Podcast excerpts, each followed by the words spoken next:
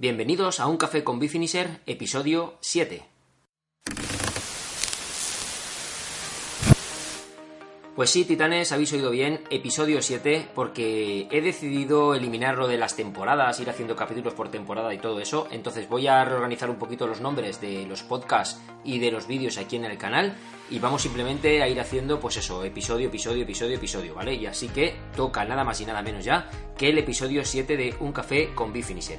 Sé que llevabais bastante tiempo esperando este episodio, me lo estabais pidiendo, pero realmente me había sido prácticamente imposible el poder grabar estos días porque con toda la preparación para lo de la carrera de Ultra Pirineu allá arriba en, en Bagá y una serie de cosas a nivel de, de trabajo y a nivel familiar que he estado terminando, pues se me echaba el tiempo encima y no, no podía grabar. Así que nada, ya tenemos aquí el capítulo.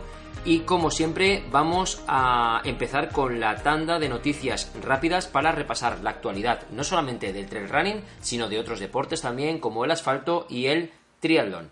Y hoy empezamos con la maratón de Valencia. Nada más y nada menos que la organización ha podido librar 500 dorsales extras que han volado en cuestión de minutos. Son nada más y nada menos, bueno, son, seremos, porque si no falla nada vamos a estar allí el próximo día 2 de diciembre, 22.000 personas en la maratón y 8.500 personas en el 10K, con lo que estamos hablando de más de 30.000 personas que se darán cita el día 2 de diciembre en la ciudad de Valencia. Un éxito sin precedente para esta maratón que sigue creciendo año tras año de una forma totalmente desmesurada. Se han presentado ya oficialmente las camisetas tanto de chico como de chica que vuelven a ser fabricadas por el fabricante valenciano Luambi y más o menos pues tienen un diseño donde predomina la, la V de, de Valencia con los dibujos estos que han estado haciendo en la campaña de marketing de Joaquín Sorolla y volvemos a tener otra vez el Callejero de Valencia con el nuevo recorrido, porque parece ser que hay algunas pequeñas variaciones en el recorrido oficial de la maratón, pues vuelve a estar disponible pues de fondo en la, en la camiseta. Lo que no han especificado esta vez es que si cuando sudas o cuando se moja esa camiseta se revela el recorrido tal y como pasaba en la camiseta del año pasado. Esta vez es de color negra para la gente de la maratón y de color amarilla para la gente del 10K. Os dejo por aquí una fotografía también para que podáis verla. Y nada, vamos a ver si empezamos a preparar ya bien, bien, bien esa, esa maratón. Que ya os adelanto que mi intención este año no va a ser ir a conseguir marca, ¿vale? Saldremos a rodarla, intentar hacerlo lo máximo y lo mejor posible que podamos pero sabéis que 13 días después tenemos las 24 horas de ultrafondo en pista de atletismo en las instalaciones de Can Dragó. Bien, chicos, más noticias rápidas. Las 24 horas de Tejina por fin conceden puntos ITRA valederos para el Ultra Trail de Mont Blanc. La localidad de Tejina, que está en la isla de Tenerife, sabéis que organizaba allí una prueba donde parece ser que hay que dar vueltas a un circuito de 8 kilómetros con cierto desnivel también positivo. Bueno, pues el comité de la ITRA lo está estudiando y por fin, pues eso, ha decidido que sí, que esta prueba, aunque sea algo inusual a lo que conocemos como carrera de montaña, pero bueno, no deja de ser de dar vueltas a un circuito de montaña de 8 kilómetros, pues ha decidido que va a otorgar con 3 puntos a aquellos participantes que consigan dar al menos 10 vueltas al circuito y con 4 puntos a aquellos participantes que superen las 14 vueltas en el circuito. Así que nada, desde aquí enhorabuena para, para las 24 horas de Tejina por haber conseguido esta hazaña. Más noticias, titanes. El Consejo Superior de Deportes por fin reconoce el trail running como disciplina atlética. Había ahí, parece ser, una especie de regañadientes entre las dos federaciones, ¿vale? La Federación de Montaña y Escalada y la Federación de Atletismo. Y la de montaña parece ser que no quería que el trail running se reconociera, pues eso, como disciplina atlética y demás.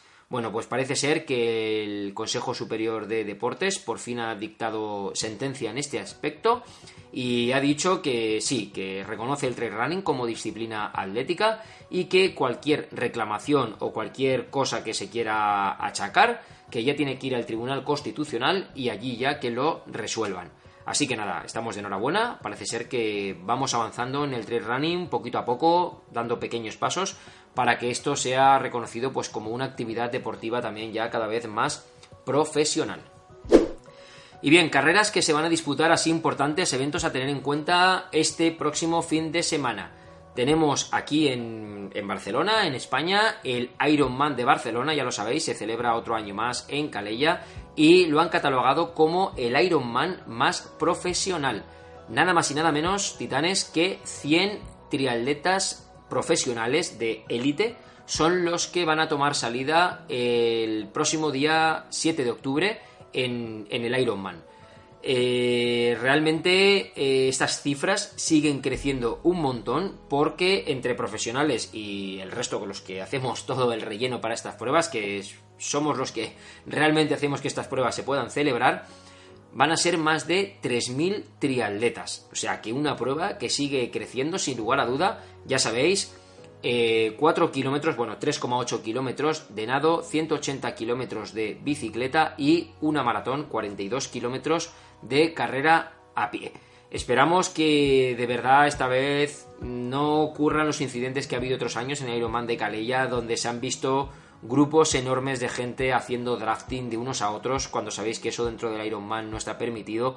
Así que esperamos que los jueces y la disciplina de, de Iron Man, quien tenga que cortar el bacalao, que de verdad que tome medidas para que pueda celebrarse la prueba sin ningún tipo de trampa, sin ningún tipo de drafting y que se cumplan a rajatabla. Son mucha gente para meter ya en el circuito, pero bueno, seamos eh, legales en ese sentido y aquellos que, que compitamos pues ya sabéis, cumplir con el reglamento, que no se haga drafting, ¿vale? Mantener las distancias que toca y todo eso, porque realmente no tiene ningún sentido el querer ser finisher en una prueba de este tipo si lo que estamos haciendo es, eh, entre comillas, eh, trampas, pues eso, para que otro delante nos facilite pues esa, la facilidad de, ir cortándonos el viento, de ir nosotros a rueda y demás, y eso la verdad que no es bonito, a ver si la gente de Ironman este año lo puede controlar y no vuelven a repetirse los vídeos que se vieron el año pasado, precisamente pues eso de grupos de personas de 15, 20, 30 triatletas yendo a ruedas uno detrás de otro y allí nadie tomaba cartas en el asunto. Y otra carrera, lo que pasa que parece ser que no tenemos así a nadie destacado, va a ser este año, eh, perdón, este año, este fin de semana también, el domingo 7 de octubre, que es la maratón de Chicago. Sabéis que es otra de las seis mayores maratons, pero nada, este año no, no parece ser que se pueda ir a batir ningún récord de prueba, no hay así nadie destacado que podamos hacer un seguimiento. Pero bueno, que sepáis que se va a celebrar y para aquellos que, os interese, pues bueno, seguramente a través de mis redes sociales, de Instagram y demás, pues vaya a hacer un pequeño seguimiento si vemos que puede haber alguien destacado que, bueno, puede conseguir tanto de chico, en masculino como en femenino, que pueda conseguir algún récord en Chicago donde otros años sí que se ha ido también buscando marca. Y otra noticia también muy esperada por la comunidad del trialdón es que por fin Jan Frodeno va a volver a competir el 24 de noviembre en una carrera de solidaria, ¿vale? Es una prueba cicloturista de más de 200 kilómetros que parece ser que va a ser otra vez su vuelta a tomar con el, en contacto con el deporte con la competición. Jan Frodeno, sabéis que este año no se puede presentar en Kona, que se celebrará el día 13 de octubre, donde tenemos a Javier Gómez Noya, que va a luchar sin lugar a dudas por ser, intentar ser uno de los primeros triatletas en, ganar en su debut en Kona. Bueno, pues Jan Frodeno, debido a un exceso, parece ser, de entrenamiento, tuvo una pequeña fractura en la cadera, por lo que pude leer, eh, por eh, ¿cómo se llama? no me sale el nombre. Ay, por fatiga, ¿vale? Una fractura por fatiga en la cadera que le ha tenido, pues eso, retirado de los entrenamientos, no le va a permitir competir en Kona, pero parece ser que está volviendo a, a entrenar ya de nuevo y ha confirmado a través de sus redes sociales que el 24 de noviembre estará en esta prueba cicloturista solidaria en la que él parece ser que se ha ofrecido voluntario otros años y nunca ha fallado a la cita. Así que nada, volveremos a verle otra vez a una bestia como Frodeno que para mí se ha recuperado rapidísimo, espero que, esté bien de la lesión y que, este tipo de, acciones de querer volver tan rápido a la competición realmente no le afecte en que vuelva a tener algún tipo de recaída o algo, pero bueno, lo, lo veremos. Voy a tomar un traguito de café, chicos. Esto ya sabéis que de lo que se trata es de una charla tranquila, distendida con todos vosotros. Y ahora vienen los temas, ya dejamos las noticias de lado y los temas un poquito más de charla que me apetece pues eso, compartir con todos vosotros. El primero de ellos que tenía aquí apuntado es sobre el famoso nuevo pulsómetro de Polar, el Vantage, ¿vale? Vantage 5 o Vantage V, pero bueno, Vantage 5 parece que van diciendo, donde mucha gente eh, me habéis escrito que, qué me parecía el reloj para el tema de montaña y todo eso, ¿vale? Bueno, pues deciros que es un reloj que Polar no ha sacado pensando precisamente en, en los, la gente de trail running, ¿vale? Ya sean de distancias cortas o ya sean de, de ultra trail, ¿vale? Es un reloj que para el trail running para mí queda totalmente fuera de lugar porque no tiene modo de navegación, ¿vale? Es decir, no vamos a poder seguir ninguna ruta ni tampoco le vamos a poder poner algún tipo de aplicación de terceros que nos permita suplir eso. A veces no entiendo yo a los fabricantes cómo hacen cosas, porque sí que hay otros relojes de Polar que tienen modos de navegación, siempre se han puesto, no tienen que inventar nada y sacan versiones nuevas en las que eliminan cosas que ya tienen y lo catalogan dentro de un segmento que sí que es verdad que es un reloj que está muy muy muy catalogado para el segmento del trialdón y del running asfaltero, ¿vale? Del running en general. ¿Por qué? Porque parece ser, es el primer reloj que vamos a poder utilizar en entrenamientos de potencia en carrera a pie sin necesidad de ningún accesorio o dispositivo externo, como pueda ser el potenciómetro Stradi o como pueda ser en Garmin el potenciómetro que utilizamos haciendo combinación de la cinta HRM Run más el Fenix 5 y con un software de Garmin Labs donde vemos la potencia que estamos utilizando. Esta vez lo vamos a llevar con Polar, con el Vantage, todo en la muñeca y parece ser por los resultados que he estado viendo en algunos tests ya de, de personas que están pues eso, empezando a hacer las primeras reviews y las primeras pruebas con él y todo eso, pues está dando muy buenos resultados. Sobre todo su sensor de pulso en muñeca, dicen que es realmente extraordinario. Pero es que si habéis visto la parte de abajo de este Polar Vantage 5, lleva una cantidad de sensores, lleva hasta sensores que nos permiten medir la separación que hay entre el contacto que tiene que hacer la luz del sensor con nuestra muñeca, con nuestra piel, para poder eh, saber si la colocación de reloj es buena o es mala para tener en cuenta esa medición o no. O sea, que, que fijaros hasta dónde llega el extremo de, haber investigado en ese sentido, ¿vale? Para ofrecer de verdad un verdadero pulso en muñeca que sea eficaz, que funcione bien en series, que funcione bien en rodajes normales, en rodajes largos, y parece ser que lo están consiguiendo. Sí que es verdad que ya sabéis que los distintos fabricantes en este momento, que tenemos a Polar, tenemos Asunto y tenemos a Garmin, cada uno me da a mí la sensación de que está centrándose en una línea eh, más específica, ¿vale? Podríamos decir, por ejemplo, que Sunto va buscando más la autonomía de los relojes, la precisión, el altímetro barométrico, el, en definitiva, se nota el, el, intentar hacer un modo de navegación y de seguimiento de rutas, pues que sea muy sencillo, que quede muy clara la información y todo eso, ¿vale? Entonces se le nota asunto que sigue volcando, intentando conquistar el mercado de la montaña, ¿vale? De, toda la gente del trail running y sobre todo de los ultra trails, ¿vale?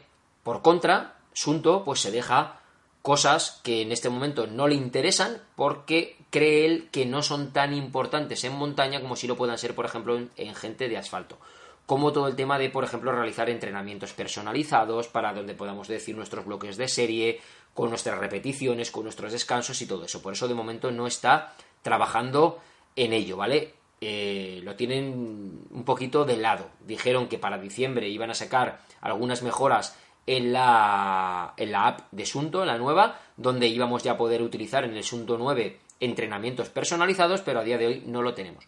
Totalmente diferente a lo que hace Polar, ¿vale? Polar sigue trabajando muchísimo, sobre todo creo que son relojes que están muy enfocados al análisis de datos, ¿vale? Polar creo que busca muchísimo la precisión, el análisis de datos. Eh, se le nota que está trabajando con un desarrollo muy bueno en lo que es su base de Polar Flow, ¿vale? Para poder, pues eso, está puliendo los algoritmos para poder eh, ofrecernos, pues eso, unos resultados cada vez más precisos. En este Vantage 5 se ha notado mucho con, todo el tema de la cantidad de sensores que han colocado ahí en, la base del reloj para medir el pulso y demás, ¿vale? Entonces creo que Polar va más enfocada ahora mismo hacia análisis y precisión en los datos. Y luego tenemos ahí a Garmin, que es la que eh, está trabajando un poquito las dos disciplinas, pero dando mucho apoyo a crear una grandísima comunidad en torno a todo lo que es su plataforma de Garmin Connect, donde está facilitando cada vez herramientas de desarrollo mm, más sofisticadas a terceros para que desarrollen aplicaciones para otorgarle a sus relojes de muchísimas más funcionalidades, ya sea funcionalidades de asfalto, funcionalidades de montaña, funcionalidades de natación, de navegación o de lo que queramos, ¿vale? Entonces, Garmin en ese sentido está trabajando muy bien con sus dispositivos, ofreciendo ya una muy buena autonomía, ¿vale? Los datos realmente también siguen siendo muy precisos porque yo no he notado apenas diferencias en las pruebas que hice entre Sunto 9 y Garmin Fenix 5 no hay apenas diferencias que podamos decir es que, uff, es una aberración esto que he probado. De uno a otro no, son muy similares, con lo cual funciona muy bien en cuanto también en cuanto a precisión, ¿vale? Pero sí que es verdad que se está volcando mucho en eh, eso, en, en trabajar con una, con una gran comunidad de terceros, donde él también así, pues donde pueden, creo, hipear alguna aplicación que pueda ser interesante para cogerla él ya para su propio desarrollo e incorporarla en versiones futuras del reloj porque pueda ser interesante. Bien chicos, más cositas para comentar con vosotros. Y viene relacionado sobre la Ultra Pirineu. Sabéis que el fin de semana pasado se celebró en Bagá la Salomón Ultra Pirineu, que bueno, es una carrera que tuve la suerte de que me cogieran a la primera. Muchos me han dicho que eso es tener muchísima suerte. Pero me queda un poquito chafado, ¿vale? Un poquito decepcionado. Triste, por, dejémoslo en triste, más que decepcionado, porque al fin y al cabo creo que la decisión que tomé es una decisión acertada, por lo cual, bueno, pues no debería estar decepcionado en ese sentido, ¿vale? Pero sí que me quedo triste, pues por no haber podido completar todo el recorrido, el haber terminado la prueba, sabéis que llevaba unos cuantos meses de entrenamiento, y también sabéis que estos ultras de 110 kilómetros, 6.800 metros de desnivel positivo, son carreras muy muy largas en las cuales le podemos poner nuestra máxima ilusión, le podemos poner eh, toda la carne en el asador, entrenando día a día, pico y pala, pico y pala, pero si ese día hay algo que se tuerce como lo que me pasó, pues creo que poco más podemos hacer a no ser que estemos locos y que queramos jugarnos pues el poner en peligro nuestra salud o, o, enfrentarnos a una posible lesión mayor por querer completar una prueba que bueno, que creo que puede haber más oportunidades más adelante y haciéndola pues en mejores condiciones. Básicamente en breve os tendréis el vídeo en el canal, pues no va a ser un vídeo largo porque lógicamente me retiré pasado Belver en el kilómetro pasado el kilómetro 40 Realmente llegué hasta el kilómetro 50, me tocó volver al kilómetro 40, bueno, ya lo comentaré en el vídeo de Ultra Pirineo, entonces tampoco grabé tanto, tanto, tanto, tanto como para sacar un documental chulo de estos que sabéis que me gusta a mí ponerme con el ordenador, currármelo y, todo eso. Pero bueno, iremos, iré intercalando pues comentarios de la prueba y demás. Sí que tengo que deciros que la prueba es espectacular, se nota la organización, una organización con un grande como Salomón, porque es que ya semanas antes ya estaba recibiendo briefings interactivos, cómo teníamos que hacerlo del dorsal, cómo funciona todo el tema de, de la bolsa del corredor, de las bases de vida, o sea, consejos, de todo, ¿vale? Se nota que, hay muchísima preparación detrás y en ese sentido pues te da mucha, mucha confianza y mucha seguridad. La prueba en sí es una prueba espectacular, nunca había estado en la zona del Cadimo y Xeró, un paisaje precioso, y eso que me tragué parte de la carrera de noche, porque sabéis que este año se salía una hora antes. Pero merece la pena salir de vaga a las 6 de la mañana solamente para vivir la salida que tuvimos en la plaza de Bagá. espectacular el encendido, sincronizado todos de frontal a la voz de Depa. Espectacular la canción del último Moicano, me pude colocar, ya lo veréis en el vídeo, detrás de los élites, justo donde teníamos la cinta que nos separaba. Ahí estaba. Y bueno, era. Lo estoy contando y tengo ahora mismo la piel de gallina de, lo que se vivía ahí. Y si de verdad tenéis la oportunidad de ir a, a esta carrera, acercaros e intentar hacerla, porque es que merece, merece la pena. Yo cuando estaba allí en la meta viendo cómo llegaban los primeros, me moría de envidia y estaba, ya me había recuperado del estómago y todo eso, y estaba súper arrepentido porque ya sabéis, pues claro, cuando te recuperas, pues quieres, quieres volver, pero claro, ya, ya no puedes, ¿no? Y te quedas ahí siempre con ese come-come de que, de qué hubiera pasado, ¿no? En la carrera.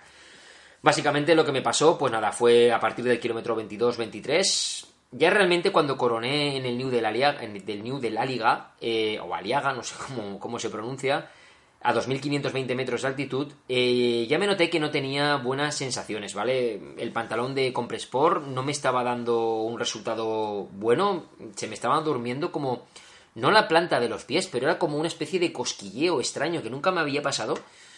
Y me noté con algún algún intento de calambre también. Digo, qué raro, si llevo 14 kilómetros, he subido un ritmo controlado, porque los ritmos que he llevado, muchos me habéis dicho que a lo mejor lo que me ha pasado del estómago precisamente es por llevar unos ritmos fuertes, pero es que he hecho distancia maratón, que es donde me retiré, a ritmos aún más fuertes todavía. Entonces no entiendo por qué en el kilómetro 22-23, que ya bajando me tocó parar a quitarme el pantalón de Compresport porque no aguantaba la compresión, Mm, tengo que mirar a ver qué es lo que ha pasado ahí. Si es que se me estaba arrugando y me estaba comprimiendo algún tipo de nervio o algo. Tuve que parar a sentarme detrás de un árbol a soltar. Había que evacuar porque es que la tripa no, no estaba nada, nada, nada fina. Y cada vez que tenía, yo sabéis que me programó pues una alerta en el reloj de comer cada 45 minutos, llevo mi, mi, chuletita con lo que me toca comer cada 45 minutos y llegó un momento a partir del kilómetro 22-23 en el que se me hacía un auténtico calvario el tener que comer. Pensaba que tenía que comer y me daba. me daban cosas, me daba como arcadas, no, no, tenía ganas. Pero claro, ya sabéis, yo forzaba la maquinaria, comía, porque es que si no se come no hay energía, hasta que ya llegó un punto en el que en el que nada me era, me era imposible o sea no, no comía no comía no comía no comía me planté en Bagá allí con 6 horas 15 minutos aproximadamente y nada, intenté comer pasta, me fue imposible, o sea, es que veía la pasta y tenía nada más que tenía ganas de devolver. Me tomé un vaso de caldo a duras penas y bueno, decidí salir otra vez a ver si andando poquito a poco, dirección costal, hacia el kilómetro 50, pues oye, la tripa iba sentando, me iba recuperando, pero claro, pensar que yo ya llevaba a lo mejor pues dos horas y algo que ya no había comido nada. Más un vaso de caldo realmente no es comida para el, para el esfuerzo físico que estamos haciendo, pues yo empezaba a notarme bastante débil la, me notaba que me costaba arrastrar las piernas, me empezaba a encontrar algo mareado y estaba pasándolo francamente mal. Soy una persona que ya sabéis que no soy de los que me retiro así a la primera, lo intento luchar, pero es que hubo un momento que pensé, si me tengo que poner ahora a bajar, me voy a picar, hablando claro, un ostión, pero de los guapos, porque es que me sentía mareado, me sentía débil. Entonces, ir en esas condiciones, casi 50 kilómetros que me... 50, 55 kilómetros que me quedaban, era una auténtica locura. Así que a punto de llegar a Costals decidí darme la vuelta y volver a Belver porque es donde había transporte, donde estaba me podían facilitar la evacuación porque tanto en Costals como en Prat de Aguiló teóricamente no te podías retirar, o sea, te puedes retirar, pero no te pueden llevar a Belver o a Gosol hasta que ellos allí no cierren, entonces igual te puedes pegar allí 6 o 7 horas, mientras que si iba para atrás pues sabía que en una hora y poco andando a ritmo muy tranquilo pues llegaba a Belver, tenía ya a José por allí que me estaba haciendo la asistencia, había hablado con él por teléfono y bueno, pues sabía que en una hora y pico podía estar fuera de la montaña ya, totalmente intentando recuperarme. Así que así lo hice. Además, bajaba para abajo porque tenía pues a Javi, otro amigo que venía en carrera. Digo, me cruzo con él, le aviso de que me retiro, que él continúe y bueno, pues eso. Mataba a dos pájaros de un tiro. Pero bueno, eh, una carrera que es una pena. Me he quedado triste en ese sentido por no haberla terminado porque es que era realmente preciosa. Y espero que podamos volver otro año, que haya suerte en el sorteo y pueda volver porque tengo realmente una, una lucha pendiente ahí con esa carrera, quiero terminarla. Y desde aquí, de verdad, daros también las gracias a todos los suscriptores que me encontré, tanto por la montaña, que me parasteis para hacer una foto conmigo, como si fuera alguien importante, que, que, de verdad no, chicos, que es que soy uno más aquí entre todos vosotros, que yo no soy ningún crack como me estáis poniendo, ni cosas de esas. Soy una persona más aficionada a la montaña, aficionada al triatlón, aficionada al asfalto y que disfruto con lo que hago, que me gusta compartirlo con vosotros. ¿Por qué? Porque recibo apoyo de vosotros. Hay un feeling ahí, sé que os gusta verlo y a mí me gusta hacerlo. Oye, pues ¿por qué no hacemos esto? Y de verdad súper encantado por los ánimos que recibía, oía que me llamabais en habituallamientos y todo, o sea, una, una pasada el apoyo que, que recibí vuestro en todos los puntos del, del recorrido. Y un tema ya para terminar que quería sacar es que estuve fijándome en, eh, en la carrera, ¿vale? Una carrera de 110 kilómetros, 6.800 metros de desnivel positivo. Y ahora viendo vídeos que han sacado otras páginas como Trail Running Review y bueno, y aficionados que han estado grabando y demás. ¿Y qué opináis del uso de bastones en la montaña? Yo no lo tengo, fui con ellos, pero yo no lo tengo tan claro. En ultraferradura, vale que son 33 kilómetros, eh, con 1800 metros de desnivel positivo aproximadamente, pero por ejemplo en la maratón de Chodos tampoco los utilicé, son 45 kilómetros con 2600 metros de desnivel positivo y aquí los he utilizado. Entonces, he estado viendo, por ejemplo, Zaid no llevaba bastones. Eh, Yeset, que es el que ganó la prueba, llevaba bastones, pero apenas le he visto en muchos vídeos que le han grabado que los estuviera utilizando. O sea, si los ha gastado ha sido muy, muy, muy de forma muy puntual. Y luego han sido muchos élites que iban sin bastones. Tanto en hombres como en mujeres. Les he visto apoyándose las manos en los cuádriceps para subir. Y ahí queda un poquito mi duda si realmente los bastones en montaña eh, nos aportan algo que sea beneficioso o nos restan. ¿Vale? Porque yo creo que yo, por ejemplo, en mi caso no tengo una muy buena técnica de bastoneo, ¿vale? Porque aquí no tengo desniveles como para utilizarlos y entonces no, no ensayo mucho con ellos. Entonces yo creo que a mí el, tema de los bastones, sácalos, utilízalos, vuélvelos a plegar, guárdalos, etcétera, etcétera, me hacen perder más tiempo y me incomodan más que si viene una subida y, y creo que voy más rápido si me apoyo en los cuádrices y voy subiendo que si, que si tengo que ir con los, con los bastones al no tener una técnica de bastones adecuada. ¿Vale? He estado leyendo opiniones precisamente de gente de élite, de Tofol Castañer, que se hizo la... Creo que... Vale, que me ha dicho la cámara que había dividido el archivo, no sé qué, algo había pasado, algo raro. Vale, eh, disculpar, lo que estábamos comentando. Entonces, eh, Tofol he oído, pues eso, que era una locura sin bastones, pero, pero el caso es que él no los llevaba. En muchas carreras le vio sin bastones, y he podido, pues eso, estar leyendo artículos donde diferentes élites, tanto masculinos como femeninos, Nuria Picas, por ejemplo, pues dice que los utiliza en momentos muy, muy puntuales, en desniveles realmente muy, muy fuertes. Sí que es verdad que todos coinciden en que en kilómetros verticales sí que ayuda muchísimo, pues para no fatigarse tanto con la postura subiendo, etcétera, etcétera. ¿Vale? Pero luego, aquí en Ultra Pirineo, pues eso, lo he podido comprobar, me fijé y, oye, mm, Gamito, por ejemplo, sí que utiliza mucho los bastones, ¿vale? Pero. Pero a otros les he estado viendo y no llevaban bastones, ¿vale? Es que ni siquiera han salido con ellos. Entonces, claro. Eh, no sé. Os lo dejo un poquito ahí en el aire. ¿Qué opináis vosotros? Sobre. Está claro que si me imagino que si tienes una muy buena técnica de bastoneo, que la técnica parece ser que los élites como Kilian, como Nuria Picas y demás, lo consiguen cuando eh, hacen esquí de, de, fondo en la montaña en su pretemporada, ¿vale? Aprovechan para, para, utilizar el bastoneo y demás y aprender la técnica, pues a ellos puede ser que sí que les beneficie, ¿no? Pero luego llegan las carreras y no les ves con, con un uso continuo de los bastones y todo eso. Entonces, yo estoy empezando a plantearme el no utilizar bastones, aunque sean ultras de este tipo, porque eh, me siento más cómodo apoyándome en los cuádriceps y demás. Está claro que Teóricamente, la función de los bastones es intentar minimizar el desgaste muscular, ¿vale? Pues eso, llevándolo a los brazos. Pero es que creo que si, si no tenemos una buena técnica, estamos también produciendo un desgaste de energía excesivo al tener que bastonear, más las pérdidas correspondientes de tiempo de, transportarlos, de guardarlos, de sacarlos y todo ese tipo de, de cosas. Porque en Ultra Pirineo los llevé esta vez en el carcaj por no llevarlos en el cinturón del Pulsebel y yo no sé qué le pasaba al carcaje este de Salomón, que se me enganchaba cada dos por tres, me tocaba sujetarlo aquí atrás para poder sacarlos. Y igual estaba ahí que perdía dos, tres minutos hasta que me hartaba y llegué a poner hasta el carcaje al revés y todo porque se me enganchaba en algo, no sé en qué. ha perdido como una especie de, por dentro, como una especie de recubrimiento que tiene, sea como, como deshecho el material, y entonces yo creo que ahí pues lo, lo frena y, nada, no, pues no había manera de sacar el bastón, o sea, perdía más tiempo y que otra cosa con eso. Y para luego un trocito que podía haberlo hecho apoyándome los cueres, no lo sé. Ahí os lo dejo, ¿vale? Os lo dejo abierto, dejadme cualquier cosita en comentarios, vuestra opinión sobre el tema de los bastones. Y como no, titanes, ya para finalizar este café con B-Finisher, que espero que os esté gustando, viene la recomendación literaria de todos los capítulos. Y en esta ocasión, como no, un libraco, pero un libraco con muchísima fotografía, formato grande, Killian Jornet, Sumis of My Life, Sueños y retos en la montaña. ¿Vale? Aquí lo tenéis. Un libro que como veréis es muy muy gordo, ¿vale? Y nada, con... pues dedicad a... Ver cómo me pongo para que lo veáis. Por Kilian.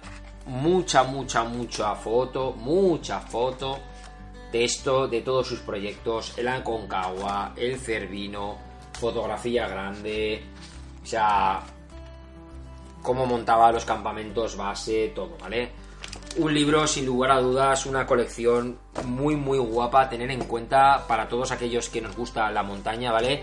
Y que queráis, pues eso, dedicarle un ratito, poquito a poco de tiempo a la lectura, porque hay anécdotas y hay muchísimas cosas que aprender en este, en este libro. Llevo más de la mitad leído y no deja de sorprenderme con lo que, con lo que voy leyendo y voy aprendiendo de un grande como es Killian. Bueno, y ya por último, cierro el café con Bifinisher. Aprovecho para deciros que hoy, jueves, día 4, se ha presentado la gente de Sirocco la Sirocco Cat eh, Tech K3. Una gafa con un diseño bastante similar a la K2, pero con muchísimas novedades que le habíamos estado pidiendo a la gente de Sirocco, eh, tanto vosotros que la utilizáis, como nosotros que les hacemos también llegar un poquito de feedback cuando estamos utilizando la gafa, con cositas que podrían incorporar y todo eso, ¿vale? Entonces, por fin nos han hecho caso y la nueva Sirocco Tech K3 aparte de venir en multitud de colores, por fin viene con lentes intercambiables. Viene por defecto la gafa con una lente polarizada, pero le vamos a poder comprar opcionalmente, quien quiera, quien no, no. Por eso, para no encarecer el producto demasiado, lo han decidido poner como opcional. Porque si hubieran tenido que poner todo lo que se vende como accesorio dentro de la gafa, el precio sería mucho mayor del que tiene en precio de salida. Pero le vamos a poder por fin añadir lente transparente, lente para niebla, lente fotocromática, que tanto habíamos pedido y que sabéis que también funciona en montaña le vamos a poder añadir el nuevo clip para colocar interiormente una gafa graduada, ¿vale? Podemos ir a que nos gradúen eso y, aquellos que necesitemos gafas, pues poder tener ahí como lente graduada, con lo cual eso es súper guay, súper cómodo tanto para correr como para, para ciclismo. Eh, le han metido un sistema de ventilación y antibao realmente arriba extraordinario, donde han abierto muchos más agujeritos. La gafa mantiene el peso, 27 gramos, la otra eran 28 gramos. Viene con el mismo estuche rígido, funda de microfibra. En unos días tendré una unidad aquí disponible para enseñarosla. Saldremos a probarla, a ver qué tal funciona. Pero los accesorios se pueden adquirir, si no me equivoco, a partir del día 10 de octubre. Nada, en una semanita los tenéis ya.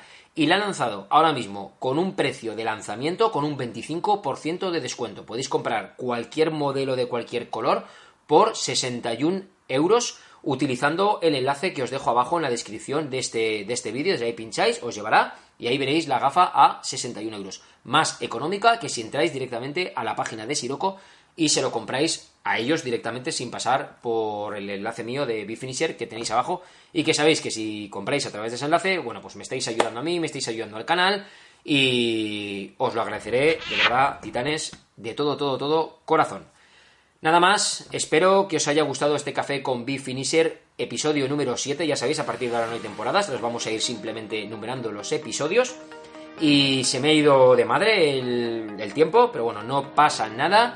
Enseguida os edito el vídeo, os lo subo, subiré el podcast también. Abajo también tenéis los enlaces tanto de iVoox como de iTunes para poder descargarlo, escucharlo, mientras os desplazáis a vuestro lugar de trabajo, mientras os vais a entrenar o estáis en el gimnasio. Podéis escucharlo como queráis y cuando queráis. Muchísimas gracias titanes, no me enrollo más, like si os ha gustado, compartir, suscribiros y nos vemos en próximos vídeos. Hasta otra, adiós.